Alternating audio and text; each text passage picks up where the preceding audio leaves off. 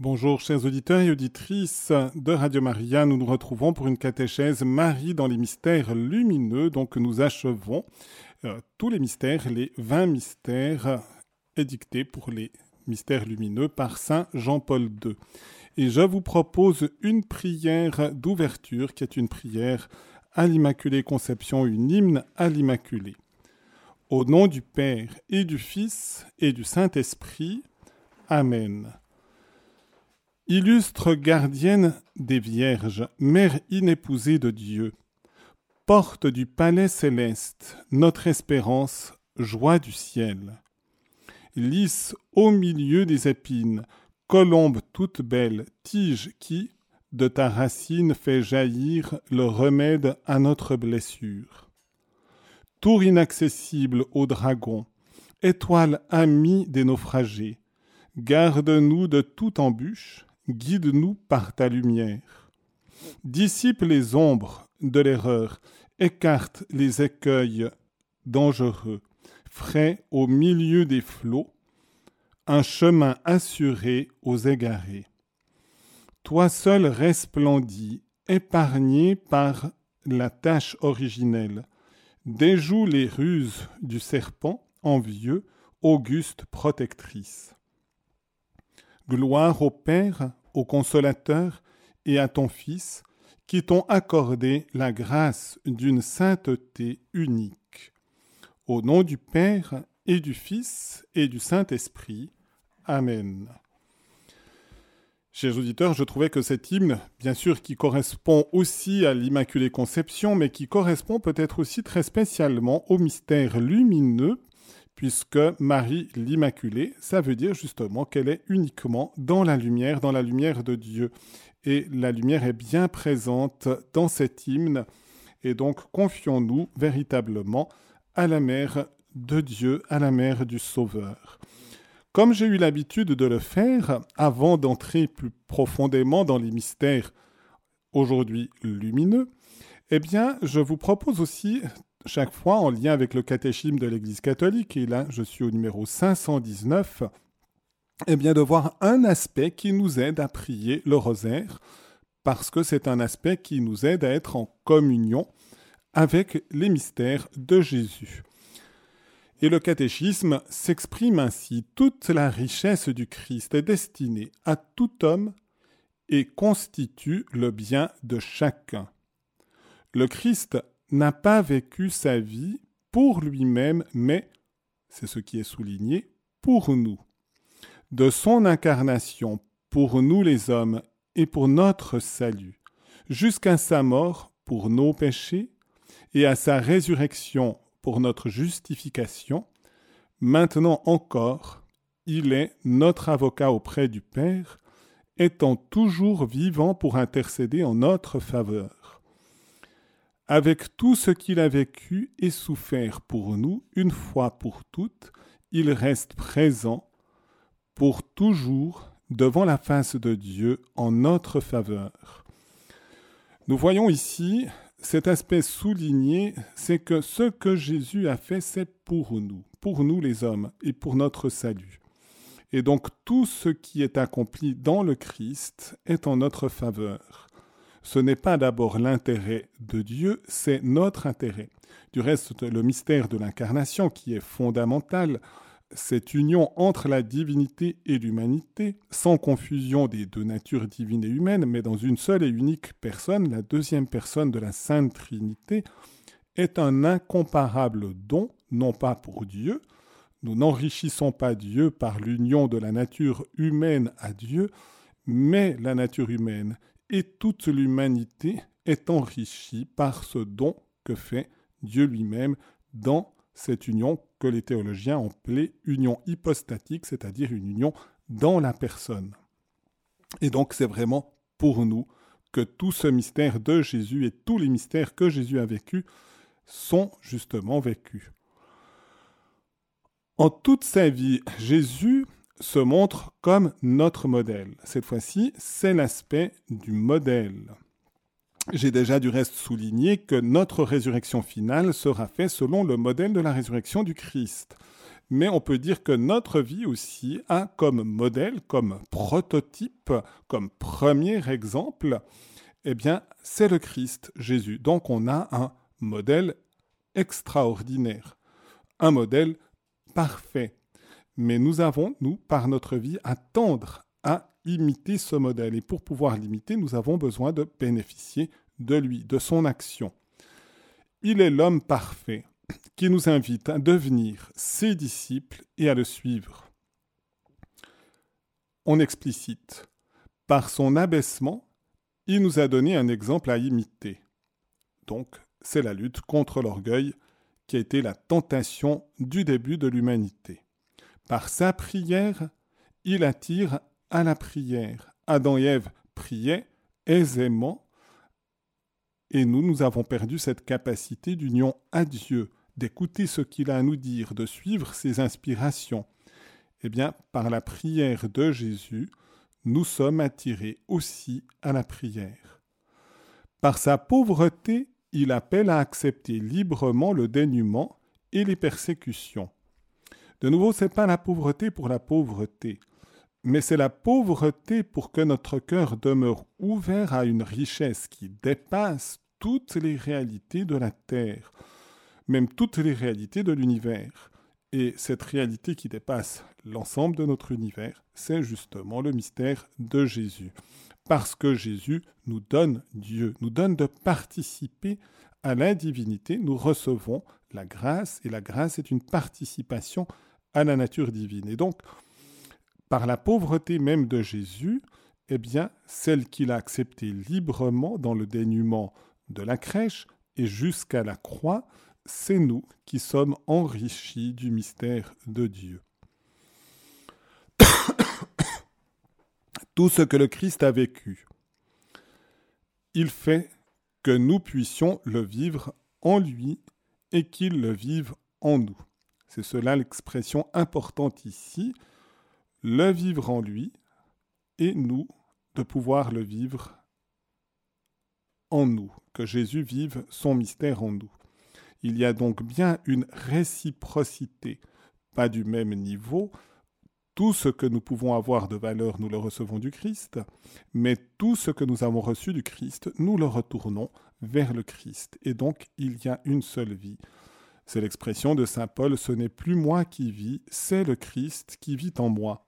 Et nous verrons que nous avons un lien très étroit avec le mystère de l'Eucharistie, qui est le cinquième mystère lumineux. Par son incarnation, le Fils de Dieu pas, ne en quelque sorte uni lui-même à tout homme. Nous sommes appelés à ne faire plus qu'un avec lui ce qu'il a vécu dans sa chair, pour nous et comme notre modèle, il nous y fait communier comme les membres de son corps c'est le mystère de l'Église.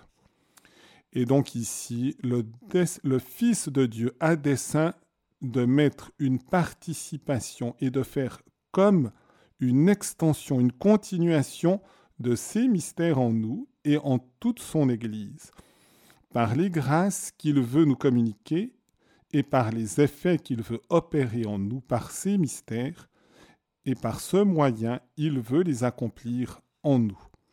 Et nous nous reconnaissons dans cette belle expression aussi du cardinal Journet, qui était sa plus belle définition, selon lui aussi, de l'Église.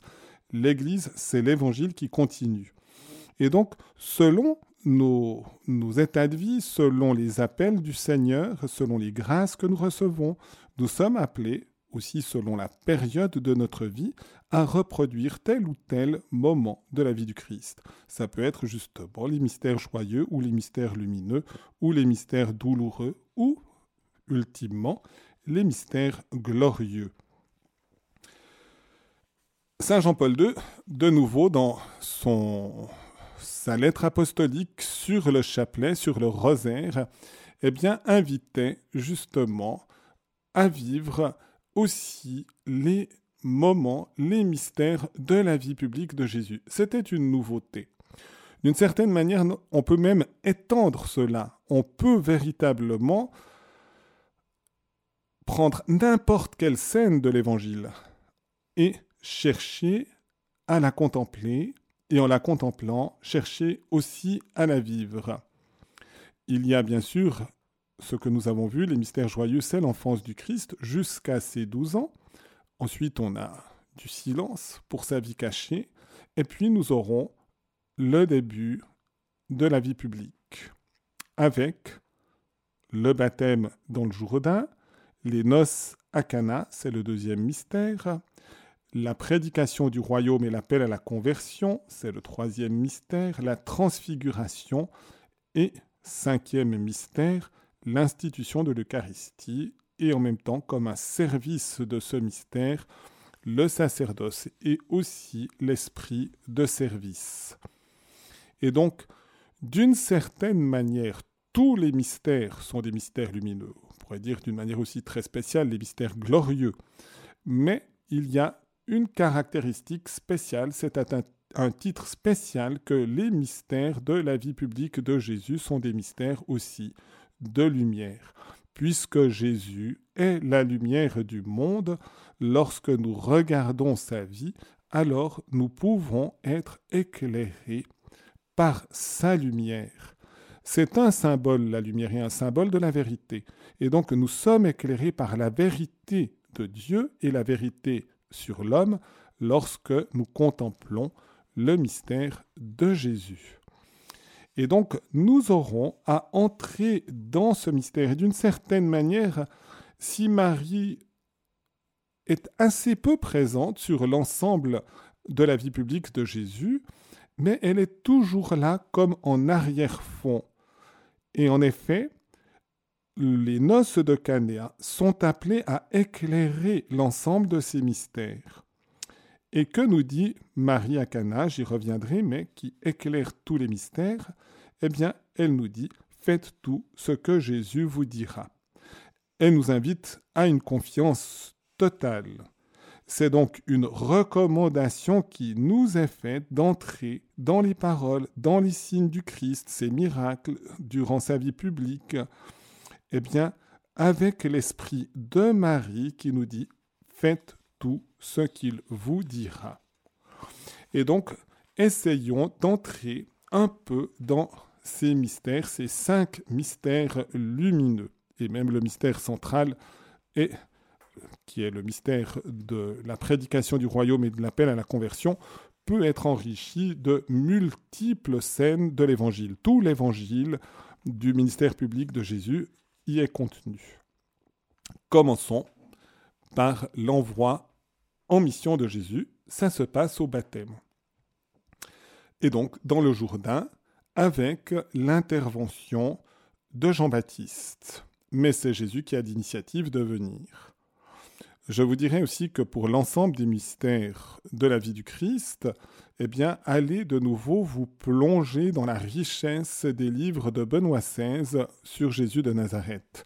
Et chacun des mystères lumineux est particulièrement aussi approfondi, enrichi par la vie intérieure et la sagesse et la profondeur de Benoît XVI. Et donc, le commencement de la vie publique de Jésus est son baptême par Jean dans le Jourdain. Jean proclamait un baptême de repentir pour la rémission des péchés. C'est là que nous aurons justement une objection de la part de Saint Jean-Baptiste quand il voit Jésus arriver et qu'il reconnaît son mystère et donc son innocence. Il aura justement une difficulté. Les foules venaient publicains, soldats, pharisiens, sadducéens, prostituées, viennent se faire baptiser et demandent une grâce de conversion. Et le baptême signifie être plongé, donc être tout entier dans un désir de conversion sincère.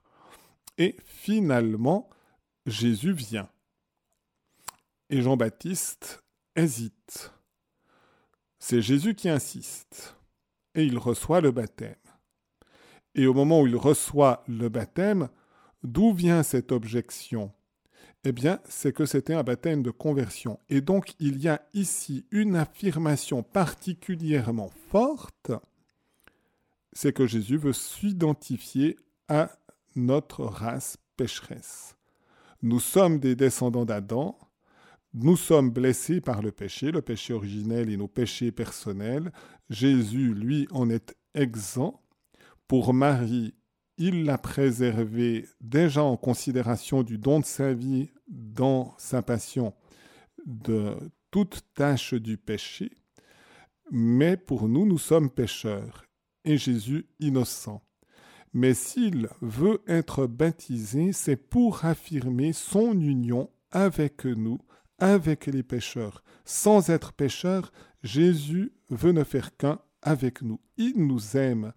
Et dans l'Ancien Testament, quand il y avait quelque chose d'impur et qu'un homme était en contact avec quelque chose d'impur, il devenait impur.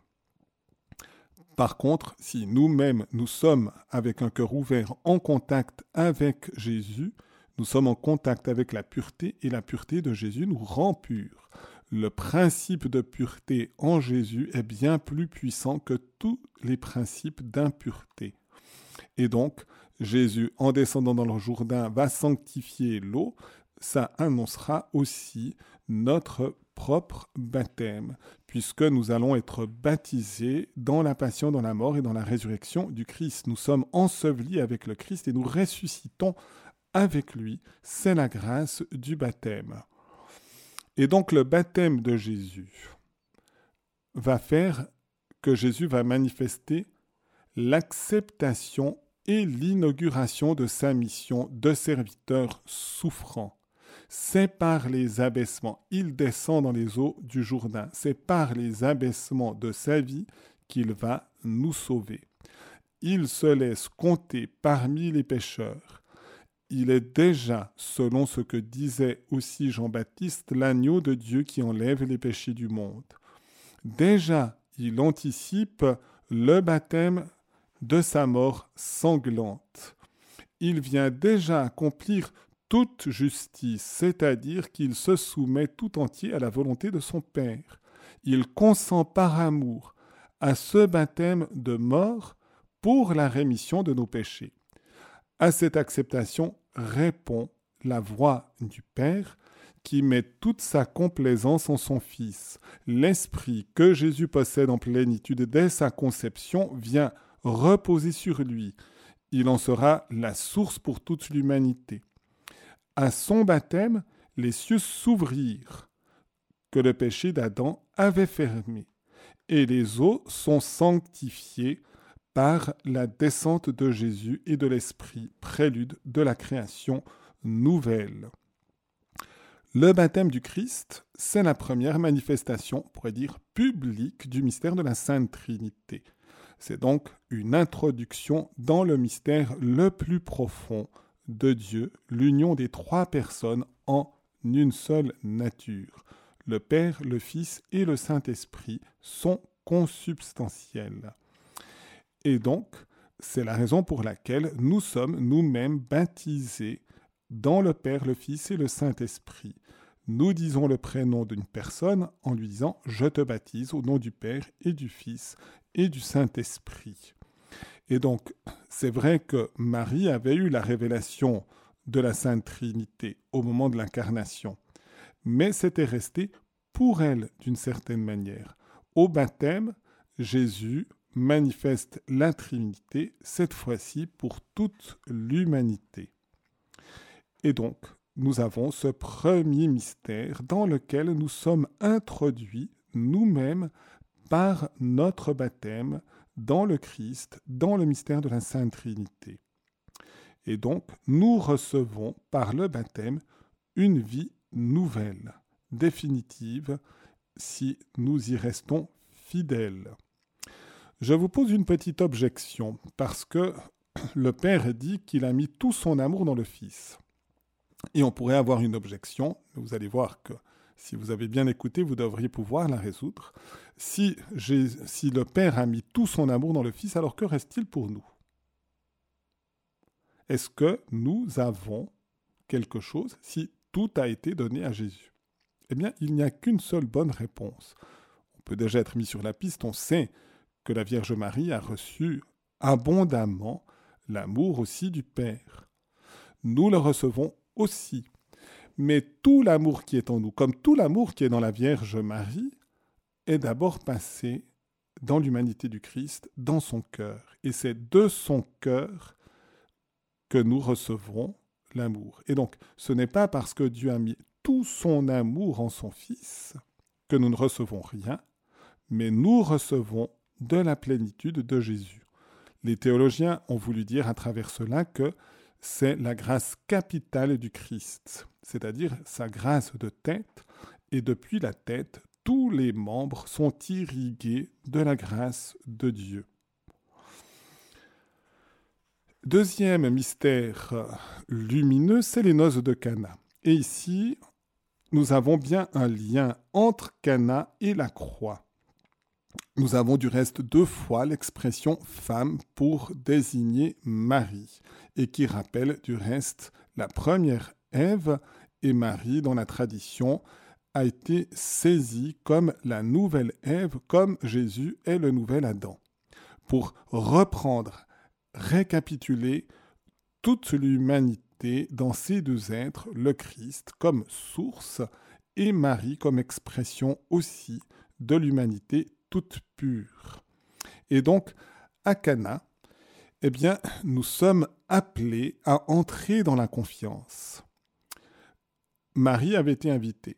Et de ce fait, il semble bien que c'est par l'invitation à Marie que l'invitation a été faite à Jésus et à ses disciples, les premiers. Ils ne sont encore pas tous les douze présents. Mais les premiers disciples sont déjà là et ils sont à ses noces. Nous nous souvenons clairement qu'au bout d'un certain temps, le vin vint à manquer. Et ça aurait pu être une déconfiture et un grand drame pour euh, cette famille qui accueillait.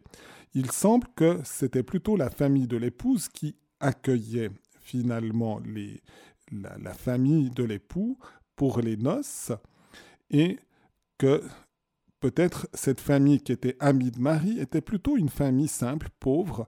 Peut-être, j'ai vu justement, je trouvais que c'était assez juste dans la série des films The Chosen, l'élu, eh bien, de montrer justement le danger, l'autre famille plus aisée, et puis tout d'un coup de se dire, mais on va pas pouvoir donner suffisamment à cette fête d'éclat, de beauté, de grandeur, d'accueil. Et donc Marie, comprenant cette circonstance, avec sobriété, simplicité, sans imposer quoi que ce soit à Jésus, lui dit, ils n'ont plus de vin. Et Jésus leur dit, Qu'y a-t-il entre toi et moi? Mon heure n'est pas encore venue. L'heure, c'est l'heure suprême des noces sur la croix entre Jésus et notre humanité. Mon heure n'est pas encore venue. Dois-je commencer à me manifester par le premier signe qui sera donc le premier miracle et le premier signe de la venue du royaume manifesté par ce miracle que Jésus va accomplir. Marie ne se décourage pas, elle dit simplement aux servants, faites tout ce qu'il vous dira. Donc elle invite à la confiance et elle continue de nous inviter à la confiance. Faites tout ce qu'il vous dira. C'est donc une invitation à écouter toujours la parole de Jésus. Dès le moment où nous comprenons qu'il s'agit d'une parole qui vient de Jésus, n'hésitons pas, adhérons de tout notre cœur à cette parole. Dès que nous voyons une scène de l'Évangile qui nous touche, eh bien, adhérons à cette scène, cherchons à conformer notre vie à cette scène de l'Évangile pour être en union avec le Christ. Et en effet, les serviteurs auront bien besoin de cette confiance. Que dit Jésus? Remplissez d'eau ces jarres. Il y avait environ 600 litres, capacité de 600 litres. Objection, on ne va pas résoudre notre problème de vin en remplissant d'eau des jarres. Mais faites tout ce qu'il vous dira. Ils remplissent les jarres. Et puis ensuite, eh bien, il y aura l'eau changé en vin, mais je pense que Jésus a changé l'eau en vin en dernière minute, puisqu'il continue de dire aux serviteurs, eh bien maintenant servez. Et peut-être que l'objection aurait pu se faire, mais on aura l'air bête si on va servir de l'eau et que les gens attendent du vin. Et donc, il faut encore une fois confiance, faites tout ce qu'il vous dira. Et le miracle se réalise. La fête demeure belle et tout le monde est touché par ce geste de bonté, de miséricorde de Jésus. Et nous n'aurons jamais assez d'approfondir ce mystère pour bien comprendre aussi que Jésus élève l'amour, l'amour dans le couple, l'amour dans la famille, l'amour dans notre vie, l'amour dans notre humanité. Il fait passer cet amour d'une qualité d'eau à une qualité d'excellent vin, puisque le vin était excellent. Et donc, nous avons à nous abandonner à l'action du Christ, et si Jésus transforme de l'eau en vin, un jour, ça sera le cinquième mystère, il va transformer le vin en son sang pour le salut du monde. Nous arrivons au troisième mystère qui est la prédication du royaume et l'annonce justement de la possibilité de la conversion. Et ici, eh bien, de nouveau, Jésus va par sa parole, les paraboles par exemple, quand il parle du grain qui est semé dans la terre, parfois une bonne terre, parfois une mauvaise terre, si c'est dans la bonne terre, ça porte des fruits importants, nous révèle justement la fécondité de sa parole. Nous voyons Jésus qui pardonne aux pécheurs. Nous pouvons penser au paralytique, et il donne de nouveau un signe en guérissant le paralytique. Il nous donne le signe qu'il est capable de guérir l'intérieur du paralytique, c'est-à-dire de lui pardonner ses péchés. Et donc la prédication du royaume et l'appel à la conversion nous donne un signe d'espérance. Nous pouvons être guéris et nous pouvons justement laisser Dieu toucher notre cœur. Et il le fera, encore une fois, par la grâce du baptême, nous sommes pardonnés de nos péchés, mais aussi par ce renouvellement du baptême qui est le sacrement de la réconciliation. Et de nouveau, c'est la puissance du mystère de la croix qui s'exerce en nous. Jésus va par exemple accueillir aussi la pécheresse pardonnée. Il va libérer de ses démons Marie-Madeleine et elle sera la première à voir le Christ ressuscité le matin de Pâques. Donc on voit des événements importants. Il va justement instituer aussi les douze pour être au service de ce royaume. Il va donner d'une manière toute spéciale aussi la clé à Saint Pierre, clé capable d'ouvrir le ciel. Et donc, nous recevrons dans la communion de toute l'Église toutes les grâces et toutes les forces que le Seigneur veut nous donner. Quatrième mystère, c'est un avant-goût du royaume de Dieu. C'est la transfiguration. Jésus annonce qu'il va devoir passer par les souffrances de sa passion, qu'il va mourir et ressusciter. Les apôtres ne comprennent pas. Nous nous souvenons de la réaction de Pierre, que Dieu t'en garde, et les paroles très fortes, très fermes de Jésus, arrière Satan, tes pensées ne sont pas celles de Dieu, mais celles des hommes. Et donc, il va choisir trois apôtres que nous allons retrouver du reste à l'agonie, qu'il associe à une splendeur, celle de sa transfiguration, comme il va les associer dans son abaissement de l'agonie. Et donc c'est Pierre, Jacques et Jean. Et donc il les emmène sur une haute montagne, il est transfiguré devant eux, son être matériel, son corps, devient d'une splendeur que même le soleil est pâle pour décrire la beauté et la lumière de son visage et du rayonnement de son corps. Nous aurons justement le témoignage aussi de toute la Sainte Écriture à travers la présence de Moïse et d'Élie dans cet événement. Pierre veut rester, mais ce sera pour au-delà de cette vie terrestre. Et il dit Dressons trois tentes, une pour toi, une pour Moïse, une pour Élie. En réalité, il n'y a qu'une seule tente, qu'une seule demeure de Dieu en Jésus qui nous unit à lui. Et donc, c'est véritablement un appel à écouter aussi la parole de Jésus, puisque le Père interviendra en disant Celui-ci est mon Fils, écoutez-le. Et donc la transfiguration est un soutien et une aide pour pouvoir traverser les épreuves de notre vie. Et c'est la raison pour laquelle à la fois nous avons comme fête le 6 août de la transfiguration, mais nous avons aussi ce récit le deuxième dimanche de carême comme un chemin qui va soutenir notre effort de conversion et nous permettre de traverser aussi l'épreuve de la passion en restant avec Jésus. On comprend bien que c'est d'abord Marie qui aura vécu pleinement cette grâce également en pouvant vivre vaillamment, en tenant debout dans l'espérance ce moment de l'épreuve de la passion. Et donc Marie discrètement a reçu toutes ces grâces que le Seigneur venait distribuer pour son royaume.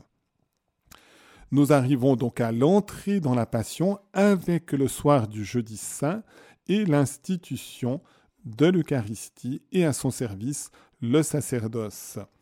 Et ici, de nouveau, si pour l'institution spécifique de l'Eucharistie, Jésus n'a pris avec lui que les apôtres, mais on peut bien comprendre, et la tradition, et Saint Jean-Paul II l'a aussi souligné, eh bien, Marie est une femme eucharistique et d'une manière particulièrement excellente, même si elle n'est pas ministre de l'Eucharistie, qu'elle ne préside pas l'Eucharistie. Mais Marie a été la première à accueillir le corps de Jésus.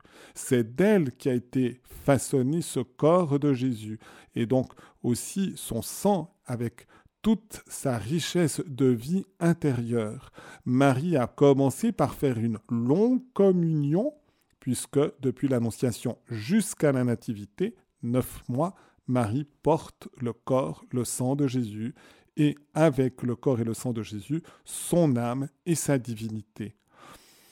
Ensuite, elle sera toujours proche de ce corps tout au long de ces trente années, et quel bonheur pour Marie de pouvoir de nouveau, grâce à l'institution de Jésus et au ministère des apôtres, recevoir de nouveau ce corps. Parce qu'en effet, dans l'Eucharistie, c'est réellement le corps de Jésus.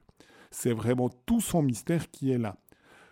Le prêtre, en la personne du Christ, dit Ceci est mon corps, ceci est mon sang, reprenant les paroles mêmes de Jésus. Et en prononçant ces paroles, et parce qu'il a reçu l'ordination, eh bien, la substance du pain est changée en la substance du corps de Jésus. La substance du vin est changée en la substance du sang de Jésus. Et tous les miracles que Jésus a accomplis sont là pour dire Jésus a donné des changements visibles, parfois des changements invisibles, le pardon des péchés. Là, on a un changement parfaitement invisible, mais on a le plus grand des miracles pour l'histoire du pèlerinage de l'humanité, puisque par ce changement, le Christ lui-même demeure auprès de nous. Et nous avons à reconnaître cette présence, à venir vers lui, à nous nourrir de cette présence, et en sachant justement que lorsque nous avons vraiment le désir de ne faire qu'un avec lui, quand notre vie s'unifie dans le Christ Jésus, alors nous recevons les forces et la nourriture nécessaires. Et l'Eucharistie, eh bien, nous aide à vivre dans la charité, vient nourrir la charité que nous recevons. Et cet amour, eh bien, nous aidera même à traverser le rideau de la mort et à entrer dans la résurrection finale. Eh bien, j'ai voulu aussi plusieurs fois mettre en valeur le cardinal Journet, un des théologiens importants de notre pays, la Suisse romande. Et je terminerai justement par un dialogue de feu que le cardinal Journet mettait entre l'âme et Jésus présent dans l'Eucharistie. Je vous le lis en conclusion. Jésus me demande de le manger avec son désir de sauver le monde. Un désir de feu, c'est manger du feu c'est être consumé soi-même. Voilà ce qu'il me demande après l'avoir demandé aux apôtres. Mais Seigneur, ce n'est pas possible. Il y a un malentendu. Vous voyez bien qui je suis, et vous me demandez de vous manger dans l'acte de la rédemption du monde. Non, il n'y a pas de malentendu. Je te le demande. Je n'ose pas. Il n'y a pas de malentendu. C'est moi qui t'ai donné la vie jusqu'à aujourd'hui encore. C'est moi qui fais que dans ton cœur il y a encore la foi surnaturelle à cause de laquelle tu t'approches de moi. Tu as encore la force physique, tu as encore ton intelligence, tu peux faire un acte de foi, un acte d'amour. Crois-tu que tu pourrais faire cela si je n'étais là pour te porter jusqu'à cette rencontre? C'est vrai. Alors encore une fois, vous voulez que j'aille à vous? Il y aura cette rencontre entre nous? Mais oui, mon pauvre enfant, n'aie pas peur de toutes ces souillures passées ou présentes, de toutes tes obscurités, de toutes ces choses-là, n'aie pas peur. C'est moi qui te prends dans mes bras, qui te serre contre mon cœur. Mes péchés, oui, je les connais tes péchés, mais ils ne peuvent pas être pardonnés. Et il me serre plus fort contre lui. Voilà ce qu'est le choc de notre être, de notre corps, avec le corps de Jésus, dans le mystère de l'Eucharistie. Laissons-nous imprégner par cette présence salvifique en écoutant aussi ce chant dont la composition, le texte est de saint Thomas d'Aquin, la Dorothée dévotée. Demandons de pouvoir adorer vraiment ce mystère de Jésus.